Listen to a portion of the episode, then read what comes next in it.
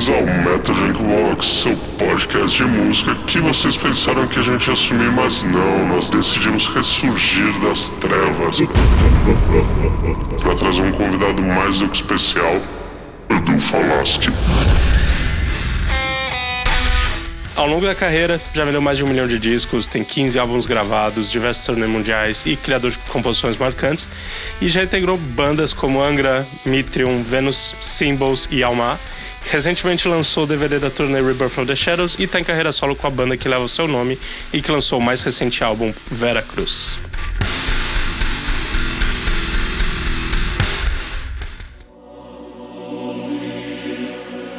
Isso aí, bem-vindo, Edu. Obrigado pela moral, cara. Um prazer ter você aqui no Imagina. nosso humilde podcast, né, cara? Tamo junto. Falar aqui com a galera que tá em Portugal também, né? Que Uhum. puta, adorou. A gente tem um hype aqui nervoso do, do, do Veracruz, né, cara? A gente ficou muita gente falando sobre o álbum por aqui também. E, e a gente queria focar mais nele, porque tem muita coisa para falar, né? Do- Sim, sim. do Tri- álbum. 30 anos para comentar. 30 anos, celebração incrível. Eu queria começar aqui do falando depois do, do, do DVD, né? Que é um puta de um DVD. acho que provavelmente um dos melhores aí que saiu no Brasil, né, cara? Uma qualidade incrível. Como é que surgiu? Como é que você pensou no próximo passo da carreira de, de, de assinar com o seu nome? Né, de, você pensou em montar uma banda, continuar o Almar, ou desde sempre você já tinha mentalizado que ia ser do Falasque, carreira solo mesmo? Então, cara, é, na real, assim, eu tava com o Almar desde 2006, né, quando eu fiz o primeiro disco, que era um projeto, né? E aí eu fiz até 2016, né, que eu lancei o, o Ivo. Uhum. E aí, é, já falei em outras entrevistas, então não tem problema, mas assim, o que eu sempre comento é: o Alma nunca teve uma, uma projeção do que eu tinha no Angra, né? E apesar de ter, a gente ter feito é, ótimos discos, tocado no, no próprio Rock in Rio, né? Tem coisas legais. é, e fomos para Europa, né? É, duas turnês fizemos na Europa com o Almar. E, mas assim, nunca teve uma, uma, uma grande projeção perto do que eu achava que, que daria para conseguir, né? Sendo, vamos supor, o, o, fui vocalista do Angra 12 anos, né? Então, numa época importante da banda, né? Que foi o lançamento do Rebirth, Temple of Shadows e tantos outros discos, né? E, e, e também um dos principais compositores, né? Da banda. Então, por isso eu pensava, pô, cara, é, será que é, assim isso isso não, não tem uma relevância suficiente para trazer o, o, o Almar para o patamar que eu imaginava, né, que daria para chegar. E aí eu tava meio desanimado, meio triste, assim, meio, tipo, até pensando em parar. E aí é, algumas pessoas, tem, sempre tá- tem alguém perto de você que fica também dando aquela desanimada, né? Tinha algumas pessoas que estavam trabalhando comigo e meio que contribuíam para esse desânimo e tal, e eu, eu tava quase desistindo. Eu falei, ah, acho, acho que eu já fiz o que eu tinha que fazer, né, de carreira tal, já fiz muita coisa legal, acho que vou, vou dar um tempo, vou parar. E, e aí eu fiz um show no Peru, um cara me ligou do Peru para fazer um show, né, e a- o detalhe é que ele queria que eu cantasse Angra. E eu não tava mais cantando Angra, né? Eu tava uma música, duas, no show do Almar, né? E, e aí ele falou, não, quero que você venha pra cá, tal. eu fui pro Peru, tinha duas mil pessoas cantando, e aí eu, aquilo me chamou atenção, e aí no final do dia, o, eu fui jantar com o pessoal da, do show, e tava o Joey Turner, que era o cantor do, do Rainbow, do Deep Purple, né, tal. E ele perguntou quem eu era, né, falou, pô, vi todo mundo cantando suas músicas aí, o pessoal se emocionando, né, pô, quem, quem é você, né, porque ele não conhecia, né. E aí eu expliquei toda a história, que eu não cantava mais Angra, que eu tava com uma banda nova, e que aquele, aquele show era um show é, exclusivo ali, né, que eu tava fazendo, né, e aí ele, ele que chamou atenção, falou, cara, você tá sendo. Falou literalmente isso, falou, tá sendo burro pra caralho, porque ele falou, você tem uma história de 12 anos no Angra, compôs um monte de hit do Angra e não canta isso pros seus fãs. Ele falou, já que o teu fã, 95% te conheceu no Angra, né? O, o, os símbolos era muito legal, o Mitre e tal, mas era mais uma coisa Brasil, né? O Angra deu a visibilidade mundial e ele falou, cara, tipo, se 95% das pessoas que conheceram no Angra, essas pessoas querem ver você cantando Angra, né? E eles querem ver o cantor original daquela época, né? Dos anos 2000 e tal. E você tá largando esse legado aí e você tá sendo burro pra caralho, né? Tipo, ele falou, eu canto Deep Purple, Rainbow, né? E coisas novas também, mas também cantos clássicos, né? E você carreira solo, porque meu nome é muito mais forte que qualquer nome de banda. E aí banda nova, né? E aí ele falou isso aí eu fiquei com isso na cabeça vim pro Brasil e já e aí conversei com o Aquiles, com o Fábio, a gente achou que era um bom momento, a gente formou a, a vamos dizer, a banda, né? Que é, é meu nome, carreira solo, mas é formato banda, né? E a gente começou pela, pelos clássicos do Angra, né? Assim, como tava eu, o Aquiles e o, e o Fábio, né? Que somos três ex-integrantes do Angra, né? A gente falou, vamos fazer uma turnê tocando os clássicos do Angra, que é o que o Johnny também explicou, né? A galera quer ver isso. Então, e, e cara, e batata, né? Tipo, todos os, os, sete shows que a gente marcou sold out, né? Então, eu tava tocando uma média de 400, 500 pessoas em São Paulo, por exemplo, né? Como uma, uma forma de medir e passei para 4 mil, né? Então, eu, o cara tava certo mesmo. Sim. E aí, eu, aí eu fiz essa carreira solo tal, e, e iniciei assim, né? Aí chegou um momento, estou explicando tudo isso para ter a conclusão, uhum. né? Que é pelo que você perguntou. É, o momento que o fã falou, pô, legal, abraçamos, né? Puta, é, muito foda ver você e o Aquiles e o Fábio juntos cantando os clássicos, mas, porra, seria legal ter vocês cantando algo novo, né? Vocês que eu não gravava com o Aquiles há, há 10 anos, né? E aí os caras, né, muito fã perguntando, né? Pô, faz algo novo, faz algo... Aí eu falei, cara, então vamos, né?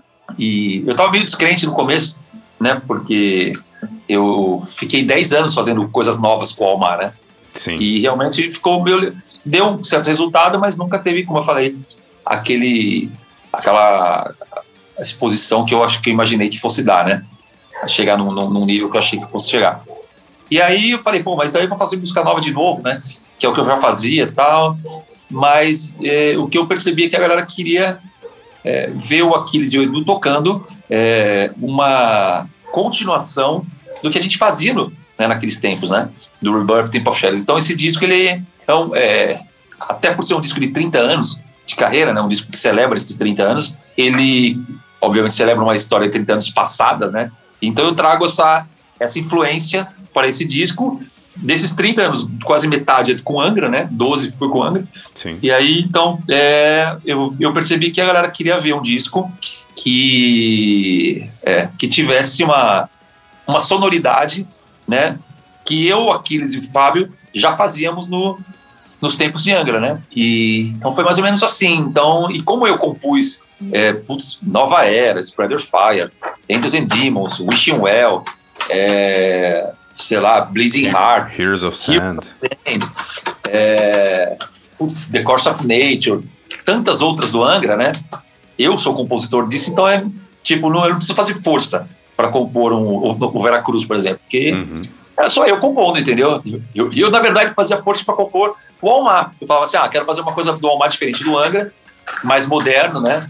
Sim. E, e que eu gosto também de coisas modernas, e aí eu digo assim, de sonoridade, né, mais moderna e tal apesar de só de gostar mais de ouvir bandas dos anos 80, é, eu curto essa sonoridade com guitarras mais modernas, é, sete cordas também e tal. Mas aí eu tenho que me, é, vamos dizer, esforçar para ir para esse lado, porque o Edu natural, o DNA Edu Falaschi é, é Spreader Fire, é Heroes of, Heroes of Sand, Nova Era. São músicas que eu compus, inclusive, antes do Angra, né? A Nova Era eu tinha, eu fiz para os Symbols, na verdade. Né? Então, esse, esse é meu DNA mesmo, né? Então, Sim. aí eu falei, cara, então só vou, só vou deixar seguir o, o curso naturalmente, né? Deixar o Edu Falaschi compor naturalmente, né? Que, e aí saiu esse Veracruz, que é uma, uma pegada é, que remete, né? A esses tempos de dos anos 2000, né? Das minhas composições do anos, dos anos 2000, né? Então é isso, é um disco natural, um disco honesto pra caramba, e um disco que eu fiquei muito feliz de fazer e iniciar, né? Essa carreira solo com, com, com um disco bacana, né? Com um disco que tem um grande potencial. Então foi assim que eu construí essa, esse início de, de carreira solo. Demais. E vocês não sabem brincar, né? Vocês já começaram arrebentando.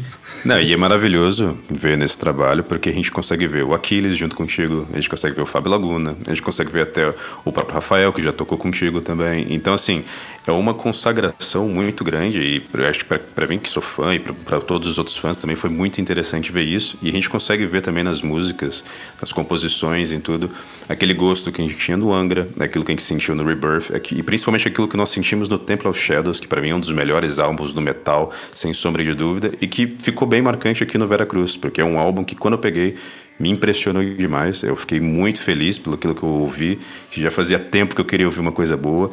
E assim como eu disse, o Almai não alcançou aquilo que gostaria que alcançasse, mas para mim era uma excelente banda. Para mim ele fez tudo, cumpriu bem e é uma é excelente. Ah, Acho que fica banda- bem marcado, fica bem marcado no metal nacional. Subestimado, né? Uhum.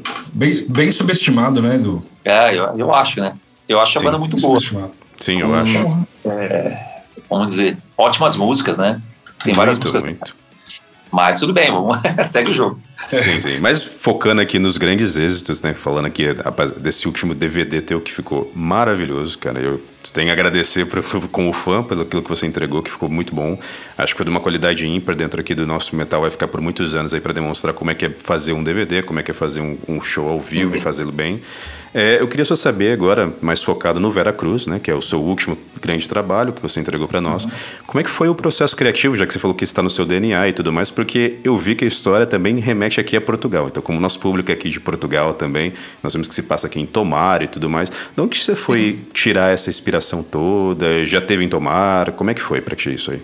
Não, na verdade não. É, eu assim, eu duas coisas, né? Um, eu queria fazer um disco que tivesse um pouco da história do Brasil, Uhum. né? Que fosse um disco é, que, vamos dizer, fosse uma homenagem pro meu fã do Brasil, que foi o primeiro fã meu. O primeiro apoio que eu tive foi do brasileiro, né? Com Symbols, o Mitrium, né? E, e assim, como é um disco que celebra 30 anos né, de carreira, eu falei, cara, vou, vou homenagear as minhas origens, né? E tanto de público quanto, quanto de, de país, né? E, então, essa era uma ideia, colocar a, uma, vamos dizer, a história do Brasil dentro de um contexto de, de, um, de um conceito de um disco, né?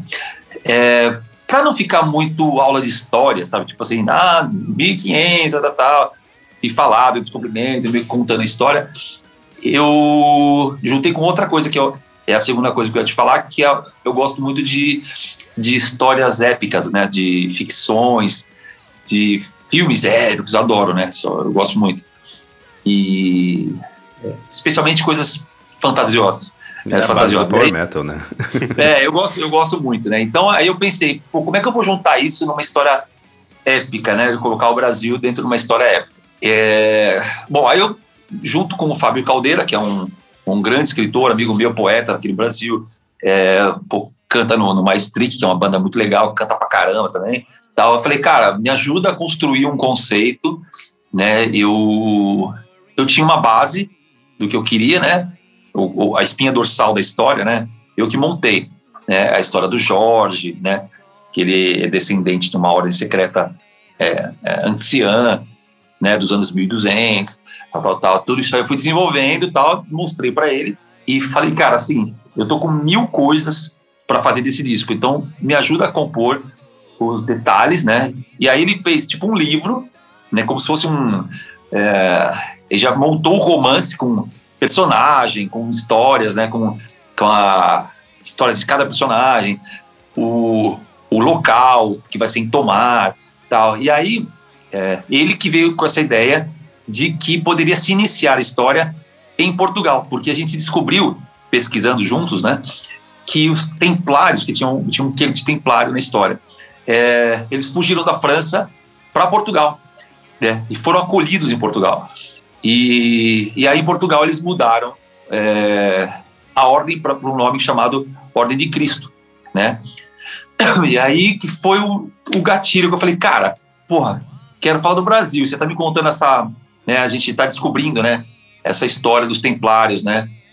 Já sabia de algumas coisas, obviamente, já tinha pesquisado sobre isso, mas é, a gente teve esse link de saber que era Portugal, Portugal descobriu o Brasil, tal, então eu falei, puta, perfeito, né? Aí a gente começou a linkar tudo e ele desenvolveu a, a, a parte é, do roteiro de todo o negócio, né?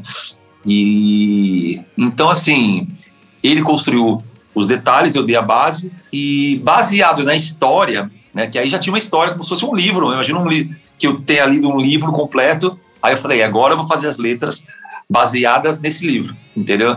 Então foi meio que um caminho assim. E aí eu comecei a, a desenvolver a parte musical, né? Então, geralmente eu começo com harmonia, melodia, né? Então começa meio brincando. Foi o caso, por exemplo, da, da Lenda Roy, né?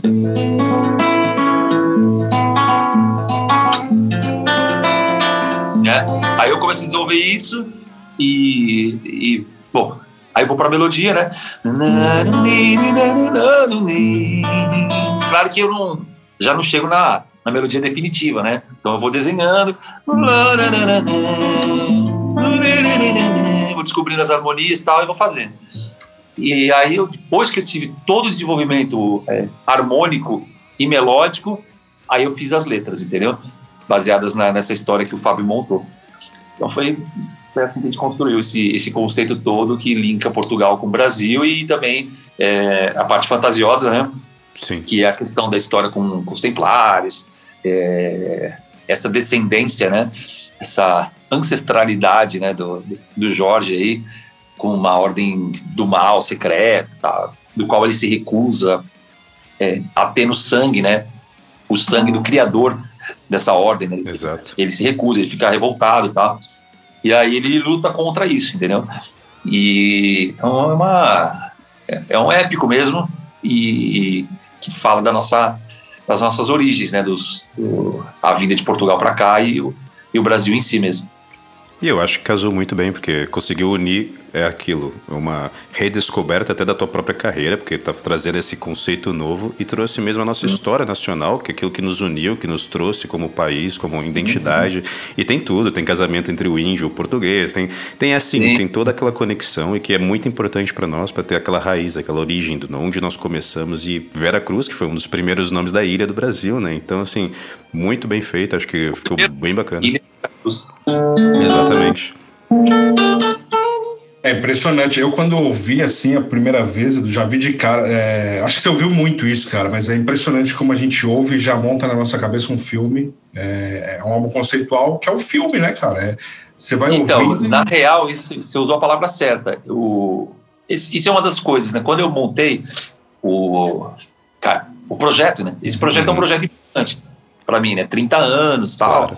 E é um projeto icônico na minha vida, né? E aí eu falei para mim mesmo, falei, cara, eu não quero só lançar um disco legal, um disco bacana de metal, eu quero lançar um puta disco, né? Essa era a minha ideia desde o começo. E aí eu falei, cara, eu queria ter um diferencial, né?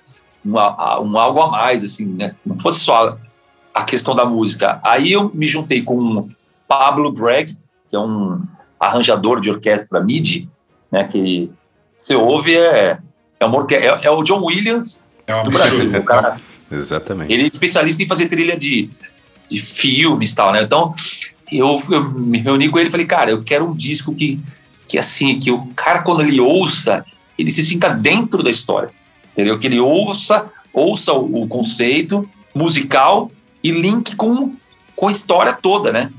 E aí ele falou, cara, deixa comigo, vamos junto, e aí puta, mon- mon- montou um, um arranjo de orquestração, assim, que é o que você falou, né? Tem todo, tudo a ver com uma trilha de cinema, né? E aí casou perfeito com o que eu queria. Queria é, algo grandioso mesmo. Falei pra ele, cara, eu quero tudo muito é, Disney, cara, tá ligado? As produ- produções da Disney. Sim, Super tá ligado? produção, né? sim. Falei, cara, mete uma produção Disney aí no. Você vê que a intro, né? A própria Burnham, puta, aquela trilha é é magnífica, é, genial, magnífica, né? Linda, né? É, é E aí, quando teve essa questão do cinema, é, de fazer um álbum meio cinematográfico, é, veio a ideia de fazer com locução, de botar atores e tal. E no início a gente até ficou meio em dúvida: Pô, será que a galera vai gostar? Tal? Porque é um negócio que não tinha rolado, né? E, e geralmente intro tem um, sei lá, uns 20 segundos de intro e já entra a música, né? para contar a história, teria que ter mais tempo. Então ficou. A intro tem. Não sei exatamente, mas tem, tem dois minutos, né? Então. Cara, é uma, é uma intro de dois minutos, ninguém faz isso, né? Exato, é uma intro E mais aí- ousada, né? É, então, aí eu falei, cara, será que o pessoal vai aprovar? Mas vamos, vamos, é o que a gente quer fazer, vamos fazer. Então, é, por isso que tem um, esse disco tem toda essa pegada, você falou certinho, é, de cinema mesmo, né? Um filme. A, a- própria, a própria Face of the Storm, por exemplo. Que a- Pô, você ouve isso aqui no meio da música, tá dentro da batalha, né? Total, Uhum. total. botar um fone, um fone top, cara, você até brinca nas entrevistas que você até desvia da espada. Porque, é tipo, você ouve perfeitamente os gritos, a espada, a luta, né? Você, você- parece que você tá dentro da luta ali, né? E, então era, era isso que eu queria, um, um, um disco com diferencial e que tivesse, tivesse esse apelo cinematográfico mesmo, falou? Grandioso, né? É, não, do- É, é, isso me chamou é, muito a atenção. É, eu até. Uma das perguntas que eu ia te fazer era justamente essa, cara. As orquestrações me deixaram impressionado, assim. Eu falei, caralho, velho. Que nível, que nível. É, É, muito legal. Se puder repetir o nome do cara, ele já fez algum, algum trabalho Pablo Greg. com Pablo É, é do Rio de Janeiro, brasileiro. Porra. E ele chama Pablo, normal. Greg é G-R-E-G. A Maravilha. pessoa pode ver, né? Procurar na internet e tal. No, no Instagram, né? Tal. O moleque é gênio. Toca Não, tudo. gênio. to- Toca guitarra pra caralho, toca piano pra caralho. E, puta, eu dei muita sorte, cara, de encontrar ele, encontrar o Fábio, o Caldeira, de ter essa banda que eu tenho, né? Que eu comigo, junto comigo. Pô, né? Aquiles dispensa a apresentação, Fábio, Sim. né? Agora tem Roberto Barros, Da- eh, Diogo Mafra, né? O Rafael Dafras, então só puta, gente de alto nível e todo o backstage também, né? Toda a galera do backstage, cara, só nem top e gente profissional, a própria gravadora, né? Do Brasil que propiciou fazer eh, materiais como esse aqui, por exemplo, esse de esse Belíssimo, belíssimo, né? inclusive. Vem com um livreto, com, com, a com toda a história, né? Tem CD, DVD, tem esse digipack aqui. É, isso é só lançamento do Brasil, tá? É o Uhum. Brasil. É, esse digipack, né? Que é o CD normal, mas digipack, que aí quando você abre, você tem esse pop-up que se levanta. Pô, né, sensacional. que tem todo esse conceito épico também dentro do próprio material, né? Então, pô, é um trabalho. A galera do podcast não vai ver, obviamente. Mas, Mas a gente pode adicionar as estão imagens no aqui, post Pode também. narrar pra galera. Sim. É, Não, é engraçado Então que é- você não vê muitas gravadoras fazendo material desse tipo, Edu. Hoje em dia eu não, eu não vejo mais tanto. É esse cuidado, né, todo. Porque, assim, é é um produto que foi feito de... de, de, de assim, a, a gravadora não é só gravadora, né? A gente é, além, além de gravadora, somos amigos e, e somos fãs, né? Ah. Do trabalho, entendeu? Uhum. Eu, assim, vou te falar, eu até tive convite de duas multinacionais, né, quando ouviram o trabalho, para eu assinar, né, e duas gravadoras para fazer um lançamento que eles falam 360, né, lançamento mundial por eles, então, duas majors muito gigantescas, mas quando eu vi o, o contrato, o, o jeito de tratar esse disco, eu falei, cara, não, não vou fazer não, vou fazer independente mesmo e vou fazer com, né, como eu sempre fiz, né, que é uma gravadora no Brasil, uma no Japão e tal, separado, né? E aí eu tenho esse, eu consigo trazer mais esse, essa questão que você falou, né? A- a- é difícil uma, uma gravadora investir nisso, né? É. E aí eu consegui trazer isso porque os caras são fãs antes de tudo, né? Não são só business, né? Não é só grana, entendeu? E isso é muito É a importante. parte, a né? parte de, de fazer algo diferente pro fã, de entregar pro fã aquilo que o fã merece receber, né? Porque, eu- entrando já no assunto mais comercial, muita banda reclama assim, pô, a gente não faz CD porque a você faz, a galera não compra, a galera baixa na internet. Cara, realmente, a galera, a galera ouve dos streamings, né? Hoje em dia, ou baixa na internet, ou vem no YouTube, mas se você fizer um produto exclusivo, de alto nível, para aquele fã é, especial, Uhum. né? E que ele saiba que você está valorizando ele, o cara vai comprar, meu.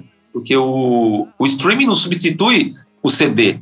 Não é isso. É porque o cara não compra o CD, porque o CD é um encartezinho fininho lá, com uma caixa de acrílico, né? O cara não tem atrativo, entendeu? O cara não tem um, ele não se sente é, valorizado, não se sente especial. Né? E você entregando isso aqui, né? Que não só isso, mas tem o box, né? não sei se você viu o box que a gente lançou, Vimos, que é vimos. legal. é uma caixa linda, né, tal, tipo uma caixa de joia antiga, tal.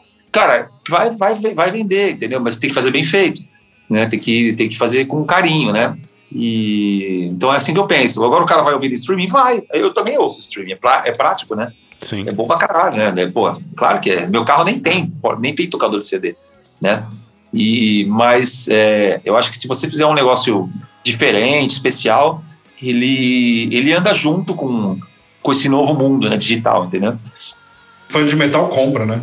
É, cara, eu acho que até outros fãs, se fizessem também, né? Vamos expor aí, sei lá, artista de jazz ou, ou uma banda gigante de, de, de pop.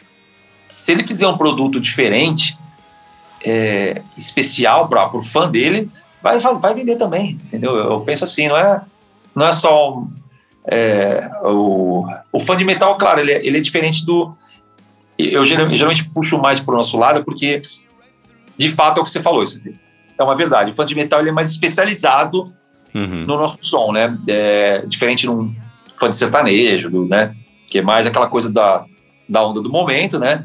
E ele quer beber cerveja, catar as mulheradas na balada e, e foi, né? O, o, fã de metal geralmente ele é músico, né? Tem, a maioria toca algum instrumento, uh, ou ele quer cantar também, quer tocar, então ele se especializa naquilo, então ele vai fundo, né?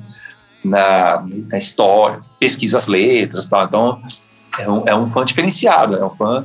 Como eu sempre digo, a gente não é a maioria, mas a gente tem muito mais qualidade em questão de fã do que qualquer outro estilo, assim. Não desmerecendo os outros estilos, mas eu acho que o, o fã de, de, metal ele é ele é estudioso daquilo que ele que ele gosta, né? Então é, acho que é uma coisa bacana nossa que a gente tem. Como eu falei, não é a maioria porque a, a música popular do mundo não é o heavy metal, né? A gente sabe disso. Sim. Nunca foi, né? Teve um momento de alta, né, nos anos 80 e tal, mas nunca foi, né? Nunca chegou, nunca chegou numa popularidade do, de um Michael Jackson, de, uma, sim, de um sim. artista pop né, de hoje em dia, né? Mas é, é, a, a gente não tem muita quantidade, mas a gente tem muita qualidade, então, em questão de, de ouvintes de, de rock, né? Então isso é legal. Eles acompanham também, né? Que acho que o problema do pop é que é muito temporário. Você tem o, o que bomba, rápido, né? depois né? passa um tempo, tem outro. É. Metal, você tem essa coisa do que a gente brinca, até criticando às vezes, que é o fã que acompanha para a carreira inteira da banda e fala desde o hum. primeiro CD até o último. É um, Isso é, é um... legal, porque, cara, o, o, fã, ele envelhece com o artista, né? Isso é muito legal. Ah, sim. Né? E, e, e, e como vai passando, né? De geração em geração, o fã antigo, ele, ele põe o filho para escutar também o filho fica fã. Puta, isso é muito legal, cara. De você ter uma. Essa, essa coisa de passar, né? A música para outra, para outra geração. Pô, eu tenho 50 anos de idade e 30 de carreira, né? Então, hoje no meu show eu já vejo um fã que tinha 15, na época que eu vi o Angra, no Rebirth, uhum. né? Hoje o cara tem 35, alguns já tem 40, o cara já tá casado com o filho, né? Às vezes o filho já tem 12 anos, 15. E ele leva o cara no show, entendeu?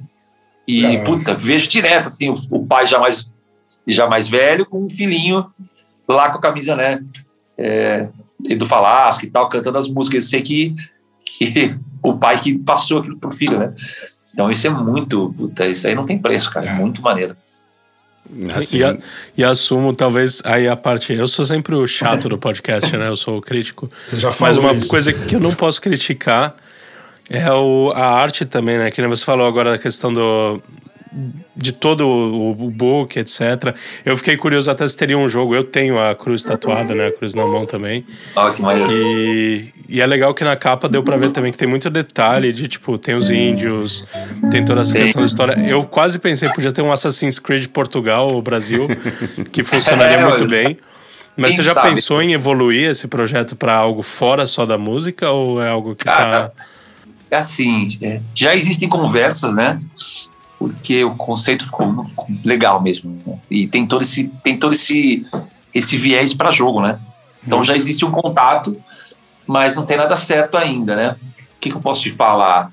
A gente vai lançar um livro, o livro mesmo normal, tradicional, da história do Veracruz, né? E, e aí já existem pedidos para ter uma continuação. Então a gente está estudando tudo, né, para saber exatamente os caminhos que a gente vai seguir. Mas é realmente o projeto, é, vamos dizer, projeto Veracruz, né? ele deve expandir para outras coisas também, porque está crescendo, né? Então, mas não, não, posso contar muito, porque também eu só, eu só gosto de falar quando está certo, né? Então, uhum. como está tudo sendo conversado, né? Sim. É, é que eu quando você foi falando, eu fui construindo na minha cabeça. Olhando é. a capa, eu abri a capa de novo, fiquei olhando, puta, eu jogaria um Assassin's Creed em Portugal, saindo da torre, pegando os navios. E o Imagina livro também é uma curiosidade. Seria animal. Lá no Convento de Cristo. Exato. Lá em Tomar. Pô, ia ser demais. Ia ser legal pra caralho. Ah, eu, eu acho que eu, eu já vou emendar também com a pergunta que até o André tinha comentado, né? Que, e a gente acaba sempre perguntando, porque a gente tem pego algumas pessoas para entrevistar que tem explodido, né? Lançaram um projeto novo e aí explodiram, como o Jairo Guedes, que a gente teve The Troops of Doom e teve um sucesso, o pessoal gostou muito. E o seu projeto é a mesma coisa, né? Você, eu não sei se você sentiu isso antes de pegar ele, que ia ter essa repercussão toda de todo mundo estar tá falando, de estar tá explodindo em streaming e ter os vídeos no YouTube, etc., o pessoal falando. Uhum. Já era algo esperado. Eu sei que a intenção era fazer um trabalho foda, mas uhum. sabia que a reação ia ser tão boa assim? Cara, a gente nunca sabe, né, o, o, a reação, né? Cara, sei lá, é difícil pensar, né, no que, que eu tava pensando na, naquela época. Eu, eu tava confiante, né, isso é um fato. É, eu, quando, quando eu vi tudo pronto, eu fiquei confiante. Falei, cara, é um puta disco. Agora, se vão gostar ou não, não sei. Eu tô apaixonado, né, é isso que eu pensava. Eu tinha esperança que acontecesse o que está acontecendo, né? De todo mundo gostar pra caramba, tal, comentarem muito bem, né, do disco. Eu tinha esperança porque eu mesmo quando eu vi o disco pronto, eu, eu me surpreendi. A própria mixagem, né, em master do, do, do Dennis Ward, que é o do produtor, foi produtor do Angra, né, do Rebirth, Temple of Shadows, Aurora Consurgence, né? É do Halloween também, produtor. Uhum. Halloween, tra trabalhou nesse último disco do, do Halloween, então puta produtor, né? E aí, quando eu vi o, o, o disco mixado, masterizado, eu falei, nossa, que violência, o cara é muito monstro. Então, eu, aí eu ganhei muita confiança nisso, né? Mas, assim, não, eu, eu realmente não sabia que ia tomar essa proporção, assim, de, de aprovação, né? Do uhum. trabalho. É de ser o álbum do ano, né? Vamos, vamos falar a verdade aqui, porque isso é tipo quando a gente ouve assim um álbum desse calibre. É, eu tava até falando com o Michel esses dias, me remeteu. É, quando eu fui ver o Joker do Joaquim Fênix, quando, quando acabou o filme, eu olhei pro Michel e falou: já pode dar o Oscar, velho. e o Vera Cruz é a mesma pegada, velho. Você termina de ouvir e fala, né? porra, velho. É, vai estar tá em todas as listas aí, né? Já dá para. Se Deus quiser. Ah, sem dúvida, cara. Isso, é, trabalhando. A gente pergunta justamente por isso, que quando termina de ouvir um álbum desse, eu fico imaginando o que, que passa na cabeça do, do, do criador, né, velho? Quando você faz uma a satisfação é tipo. E agora recolher esses frutos é tipo um título, né? Tipo, Sim. Sim. É, não, é isso. Agora tem que, tem que curtir, né? O, o momento, né? Aproveitar e já pensar no próximo né? já pensar no próximo trabalho. Até porque não tem show, né? Exato. E isso, Edu, eu ia até emendar a pergunta, porque, como você falou, né? Rolou todo o roteiro, todo o roteiro por volta da história do Vera Cruz e tudo mais. E eu queria saber como é que foi lidar com tudo isso durante uma pandemia. Como é que você foi impactado? Como é que foi o seu processo criativo? Alterou? Ajudou? Foi até melhor? Porque houve pessoas que falaram que até houve uma melhora durante a pandemia, conseguiram utilizar o tempo melhor, conseguiram fazer coisas melhores. Eu queria saber para você, como é que foi esse período? Cara, eu dei muita sorte, cara, porque assim, eu tava em turnê é, do, do Moonlight, meu show acústico, foi março do ano passado, né? 2020. Cara, eu ia parar a turnê em uhum. abril para compor o disco. Aí veio a pandemia em março, né? E acabou a turnê no tempo que era para parar mesmo. E aí eu, porra, já tinha me programado para parar, né? Então, para mim foi muito bom. É, assim, questão de tempo, né? Agora, eu não sabia que ia ficar tanto, tanto tempo, tempo parado. Né? Uhum. É. Aí eu aproveitei e falei, cara, então, já que eu vou ter mais tempo, é, vamos fazer com mais calma né? Vamos fazer agora até a gente achar que está 100% também. Então, isso ajudou né, na questão da pandemia. Agora, sim, obviamente, apesar de ser um tempo... É, tempos né, difíceis, tempos estranhos, tempos tristes, né? Uhum. Com, meu, centenas de milhares de mortes, tal, isso aí é muito ruim. Mas eu fiz o que tinha que fazer, ficar em casa, né, tranquilo, é, me protegendo, protegendo os outros, né? E foquei na música, né? Foquei na, na arte. Então eu aproveitei o mal para transformar numa coisa boa, entendeu? Que eu acho que é, um, é uma coisa que a gente deve fazer sempre, né, com tudo. É, é, tirar a lição de uma coisa ruim para fazer uma coisa melhor, né? Uma coisa bacana. E foi isso que eu fiz. Eu, parei para compor e, e fazer um disco que eu, até o momento que eu faço, bom, agora tá top. Foi isso aí. É, isso é bacana, porque eu, eu e o André, nós estamos a trabalhar já aqui no Metal Junkbox já há um tempo, já há um ano uhum. que a gente acabou de fazer, mas nós ficamos vendo toda essa evolução dos discos que saíram em 2020 e 2021. E é notável é notável como é que houve uma, uma, um trabalho muito bem feito nesses últimos dois anos em questão de música. Acredito que os músicos conseguiram se dedicar até melhor, como, porque tinham mais tempo, né, querendo ou não, ah. e, ainda, e conseguiram aproveitar da tecnologia de poder fazer cada um a sua parte, a gravação à distância, e ainda assim fazer grandes trabalhos, porque eu ouso dizer que nós tivemos um ano do ano passado que foi quase um ano do Oscar, que teve grandes discos saindo do outro, no ano passado, e esse ano continua igual o ano passado. Eu acho que ainda vai superar. É verdade, verdade. É, cara, a gente. É, é o que eu falei, esse período aí a gente teve que é, aproveitar, né? Fazer o nosso melhor, né? Aproveitar para tirar alguma coisa de bom disso. Agora sim, eu sempre brinco tá bom já, né? Também, né? É, Vamos já, deu, né? já deu. Já, já tá na hora de voltar. tá bom, tá. Eu deu para descansar, né? ficar em turnê também é complicado. A gente ficou mais próximo da família, né? Uhum. Aqui em casa eu fiquei pô, bem caseiro, então, é, assim, foi legal também. Mas como eu falo, legal, mas tá, já, já, tá já bom, deu, né? Tá bom, deu. vamos voltar para é. voltar pra estrada no ano que vem, turnê, apresentar esse disco ao vivo, né? Então, o que a gente espera, é. o que a gente espera uma turnê, uma turnê aí que você possa fazer uma grande turnê no Brasil e também consiga vir aqui para a Europa. Por Nós estamos à espera né, da turnê europeia também. Ansioso de, do ano que vem aí a gente poder ir para a Europa ah, tá, e tô... tocar o, esse disco aí. Tá com, com cara de que vai voltar, né? Que agora o Download fez o mini festival lá com 10 mil pessoas. Uhum. Se der certo. E parece que em 80 ou 100 mil pessoas que eles fizeram vários né, testes uhum. na Inglaterra, só 19 uhum. pessoas foram contaminadas. Então, se Caraca, eles conseguirem fazer isso, uhum. parece que vai começar a reabrir em escala esses festivais. Não, talvez nunca chegue ao nível de 85 mil, que nem foi o Vakin ou o Hellfest, mas Sim. seria uhum. interessante. E aí, quem sabe a gente tem você aqui num festival aqui pela Europa. Provavelmente vai ser Inglaterra, França, mas Sim, mas é Portugal, talvez. Portugal tem, é, a gente tem que dar um jeito aí. É, tem que ter. Portugal. Portugal tem que ir lá. Eu vou com a bandeira de Portugal ainda. Com a, com Ou uma turnê, turnê própria, né? Exato. Que também Sim. dá pra fazer. Vamos ver, né? Agora, esperar todo mundo estar tá vacinado. É tudo muito incerto, né? Agora não dá é, pra falar muita coisa, é meio que esperar.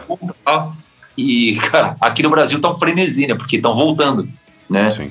A, a remarcar, a anunciar a data. Tem várias bandas anunciando já uhum. para dezembro desse ano, para janeiro do ano que vem. Já, já me ligaram, né? Uhum. vamos, vamos montar turnê. Eu falei, cara, não.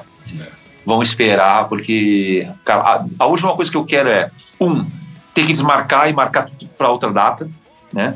É, dois, fazer um evento e saber que alguém se prejudicou com esse evento.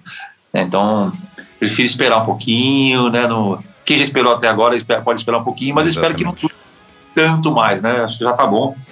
Já deu, né? E, a gente, no ano que vem, possa voltar, sei lá que mês, mas e volte com segurança, né? Já todo mundo vacinado e tal. É Sim, até porque, até porque é uma indústria que movimenta muitas pessoas, né? Movimenta o ator, Sim. movimenta a equipe que está junto com ele, movimenta a casa Não, do show, movimenta o produtor. Né? Exatamente. é, muita gente aí. Que... De verdade, né? É, é embaçado. E aqui no Brasil tem um dado, é, eu, não, eu não vou lembrar agora, mas tipo assim, quanto que a indústria do entre, entretenimento, quanto que ela é no PIB do país. Uhum. Era, era muita coisa. Né? Então, ah. Eu, era uma pesquisa que eu estava lendo, né? porque muita gente perdeu emprego, né? Não tem mais show, o cara tem que fazer outra coisa, né? E, cara, não fiquei assustado assim, com a importância do, do entretenimento, sabe? Da indústria da cultura, né? Então. Da arte e cultura. Putz, no Brasil, cara, movimenta muita coisa, mas muita coisa mesmo. Então, é, é triste que o nosso setor foi o, basicamente o, o, único que não voltou ainda, né? É o primeiro a sentir e o último a voltar, né, cara? É o é, primeiro a parar e o último a voltar, é, porque tem que esperar muitos outros setores é começarem a voltar. É o trabalho de, da aglomeração, né?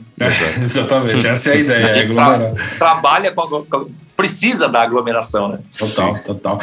Cara, e ficou provado na pandemia, acho que isso é notório que a arte salva, né? Senão a gente já tava maluco aqui. É, Sim. Música, livro, filme, série, cara, se não fosse isso, fudeu, né? Então, que isso É, fique é provado. né, cara? É, porque tem muita gente ainda, principalmente no Brasil, né, cara, que a gente não valoriza tanto a arte ou não, não dá o devido valor e só, só a arte salva, não tem jeito, né? Nossa, salvou muita gente mesmo. Da depressão mesmo, né? Total. Com total. certeza. Muito. Isso já salva diariamente, mesmo sem É. pandemia, né? É, exatamente. mensagens e Instagram, Facebook, fa- falando, né?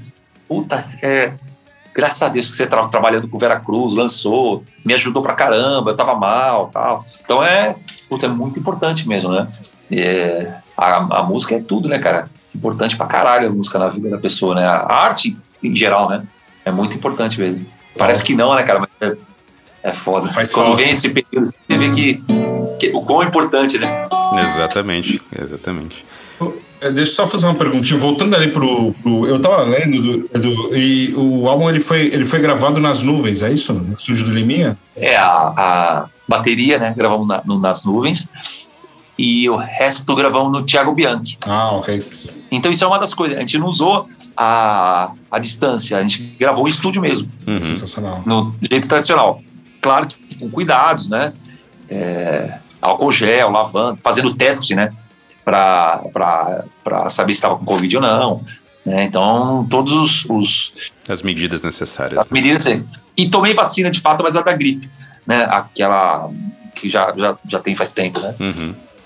Para minimizar qualquer Possibilidade, contágio, qualquer né? coisa, né? possibilidade. Então, é, a gente se cuidou, né? Para não ter problema, problema né? dentro das normas, sem, sem aglomerar, né? Uhum.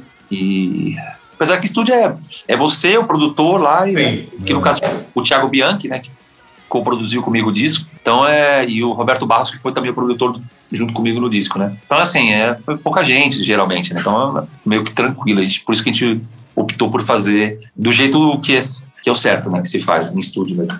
É impressionante. O Thiago Bianchi, ele, a gente fala muito dele aqui porque no sábado a gente divulga quatro bandas é, do underground, né, cara? Que, que, Aham. do Brasil, de Portugal.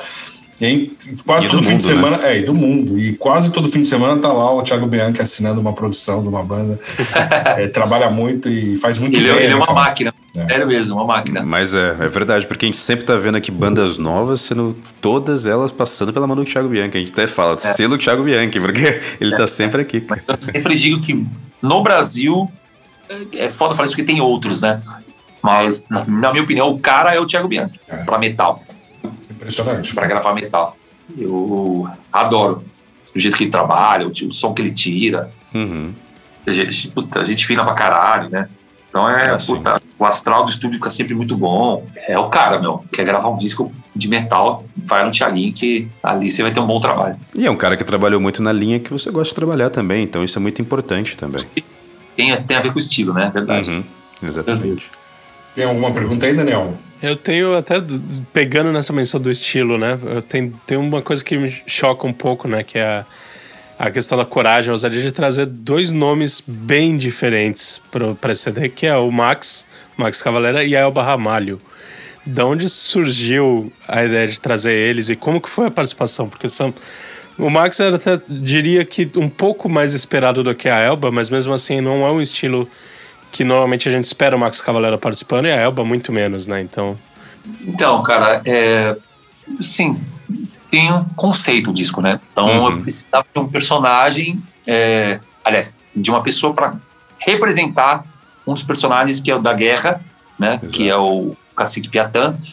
E, e aí pensei, cara, bom, guerra tem que ser um cara é, com uma voz mais agressiva, né?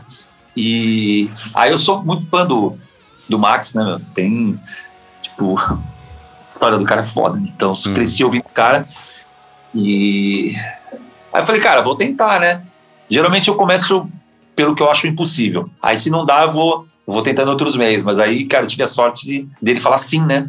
Dele falar, beleza, vamos aí. Puta, ele gostou da música, né? Gostou do projeto. Então foi uma, uma honra ter o Max Cavalera no, no disco, né? E, e ele representa a, a coragem, a força, né?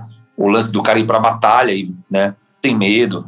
Então, ele representa isso. Por isso que tem o Max na história. E a Elba, pela- pelo mesmo motivo. Eu precisava de uma cantora que representasse a Índia, né? A, a Janaína. E aí eu pensei, cara, eu quero uma cantora que seja muito brasileira, que tenha um sotaque que, tipo, seja muito do Brasil, né? E aí pensei muito, obviamente, já no Nordeste. E aí eu pensei, quem que é a, a minha maior, que eu, que eu gosto mais, né? Meu maior ídolo como cantora do Nordeste. Aí é o Barra Malha, sempre foi, né?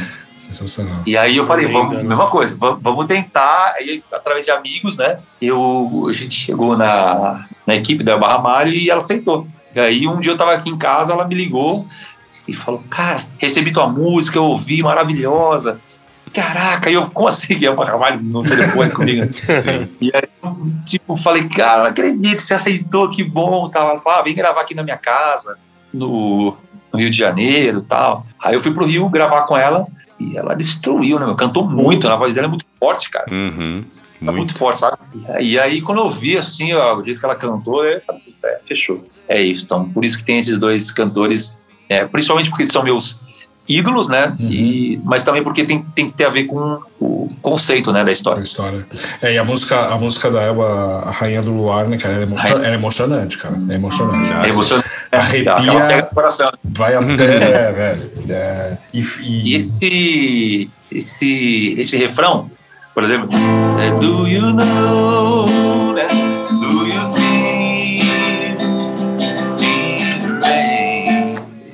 Era dos símbolos isso aí. Ele tinha feito para os símbolos, né? Poxa. o refrão. Aí eu trouxe também para esse disco que tem, por isso que tem essa, essa ligação com as coisas que eu já fiz no Angra. Que muito vem do, desse tempo pré-Angra, né? Que eu, que eu punha pré A Heroes of Sand era dos símbolos também. A, a Nova Era, né? A Nova Era era uma balada, né? Era Somehow I know Ah, that ok. things are gonna change. Aí eu fiz Ah, deu. Aquele... entendeu? Mas o, o ritmo, a métrica é a mesma. Vê que a voz não muda, né? Ó. Uhum. Somehow I know. E outra. Somehow I know. that thing, entendeu? Só muda o jeito de tocar. Sensacional. E a da Elba era- já era mais meio balada mesmo. Tá, Era nessa linguagem. Então, assim, é uma. Essa música é, é emocionante mesmo, cara. Pega. É como pega várias, né? Como várias do Exato. álbum. Tem umas músicas aí que tocam muito. Quando a música te toca e passa a emoção que vocês estavam lá na hora, é, é raro e, faz efeito, né, cara? Sim, puta, que bom. Ô, Edu, eu queria colocar aqui uma questão para você, que é assim. Como, como você passou por tudo isso, isso foi uma consagração da tua carreira, desde lá dos Symbols, principalmente a parte do Angra, que foi uma parte muito grande, muito importante na sua vida, depois o Almar e agora o Edu Falaschi, toda essa condensação. E também teve aquele, aquele, aquele episódio que você teve um problema nas cordas vocais por conta do refluxo. Queria saber de você, cara, o que, que você tira de, como um geral, um apegado, o que, que você tira de lição, o que, que você gostaria de falar a respeito disso, como é que foi essa evolução na tua vida, como é que se impactou, e ver esse trabalho dando certo e tudo mais, como que você às vezes tal, talvez já se perguntou em algum momento, será que o fã vai me acompanhar durante todo esse tempo? Porque você passou por momentos difíceis e eu te acho um guerreiro, porque você foi lá e deu a volta por cima e ainda assim foi e trouxe uma coisa muito boa. Eu queria saber, como é que isso tocou a ti, como é que foi pra você isso? Cara, que pergunta difícil. Puta, são muitos sentimentos, né? Muitos aprendizados, Sim. né? Mas o mais importante, eu acho. Bom, não sei se é o mais importante, mas um deles é acreditar sempre em você próprio, né? Acreditar em Deus que vai te pôr no lugar de novo. E, cara, agora assim, é, não só acreditar, mas também começar a ter uma feeling de quem tem que estar do teu lado. Uhum. Isso, cara, isso mudou minha vida. Quando eu decidi quem ia estar do meu lado ou não, a gente pô, tem a tendência de agregar, né? Todo mundo chega perto de você, né? Você vai ficando amigo, né? Tal. Uhum. Todo mundo, tipo, quer o teu bem de fato, entendeu? Sim. E, e nem todo mundo também bate aquele lance de bater o santo, sabe? Às vezes você Uhum. meio que força uma amizade. No meu caso, eu sou artista, né? E aí, pô, isso, é, isso é, é uma coisa que, né, com, é, sem falsas modéstias, né? Por você ficar conhecido, muita gente se aproxima, né? E aí, cara, isso é uma coisa, é um lado ruim, porque eu sou muito de agregar, braços abertos, e então cola aqui, vamos junto e tal. Cara, isso trouxe muita gente também que não, não agregava em nada na, na minha vida e nem eu na dela, né?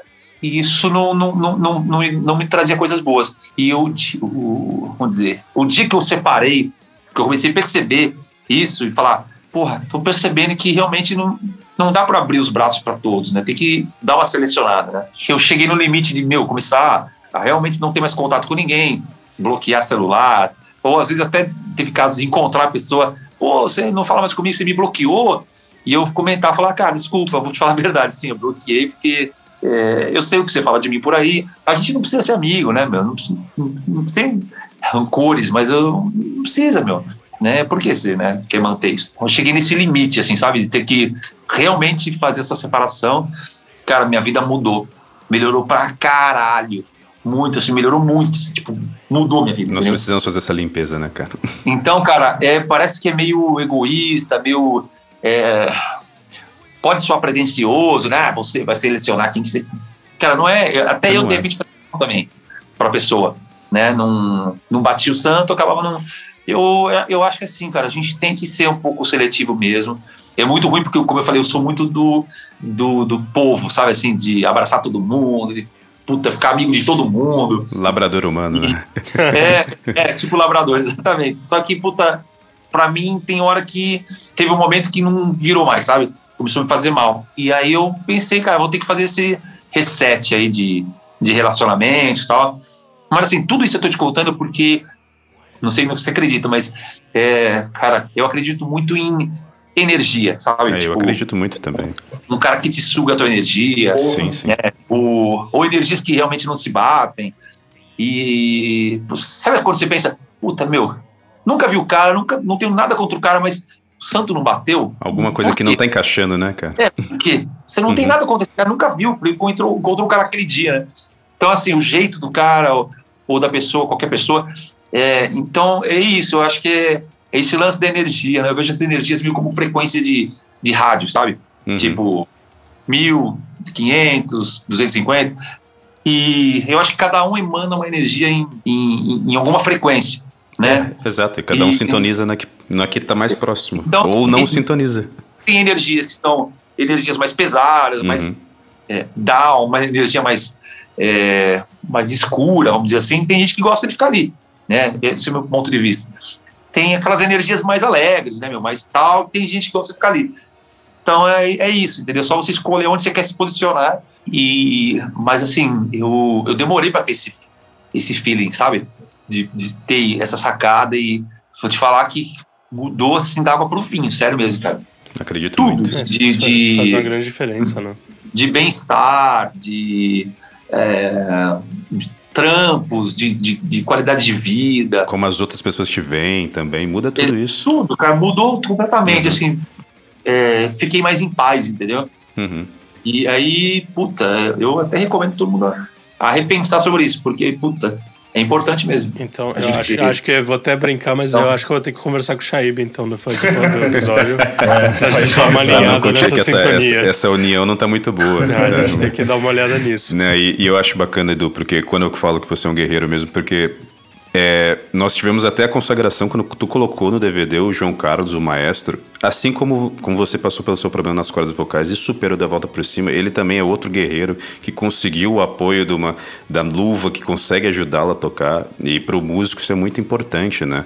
Porque é, é, ele, usava as mãos, você usa as suas cordas vocais. E aquilo que se você tiver um problema, não tem muito o que fazer, porque você é um vocalista. Então, e é dali que você tira a sua maior tá. sustentação. Então, eu achei achei do caramba que você colocar isso mesmo. Foi muito bom. Eu acho que até foi uma união de duas pessoas que realmente mereciam estar juntos no mesmo palco. Total. Que bom, Total. obrigado, valeu.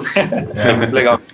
Não, sensacional, Edu. A gente quer agradecer também para não tomar muito mais o vosso tempo. Cara, é, não há palavras, tá aí. A gente já. Eu, o Michel, o Daniel, a gente já te acompanha há muito tempo, desde os símbolos. Uhum. Então, a gente também era aqueles fãs de 15 anos que hoje já tem filho, e tudo velho aqui também. E, cara, do caralho ter você aqui com a gente é, é foi sensacional. É uma honra.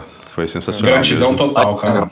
Obrigado mesmo pela oportunidade de poder falar, né, para Portugal, seus fãs e tal. Então, muito bacana, obrigadão mesmo. É, e eu, eu acho que aí tomo como host, né, para também não ser tão ingrato, se você quiser usar esses mais uns minutos para falar alguma coisa, divulgar alguma coisa, É o teu momento. é o teu momento, porque a gente te encheu de pergunta, ficou te enchendo de coisa, mas também Não, É. mas é importante pra caralho. Eu falei muito também. E também para agradecer, porque além de tudo, a gente ainda recebeu prévias e músicas ao vivo, que é, a- é a única coisa que me entristece de estar numa pandemia e não poder estar num lugar ouvindo, Exatamente. né? Uma- que aí faria uma diferença, mas também muito Mas obrigado por vai- isso.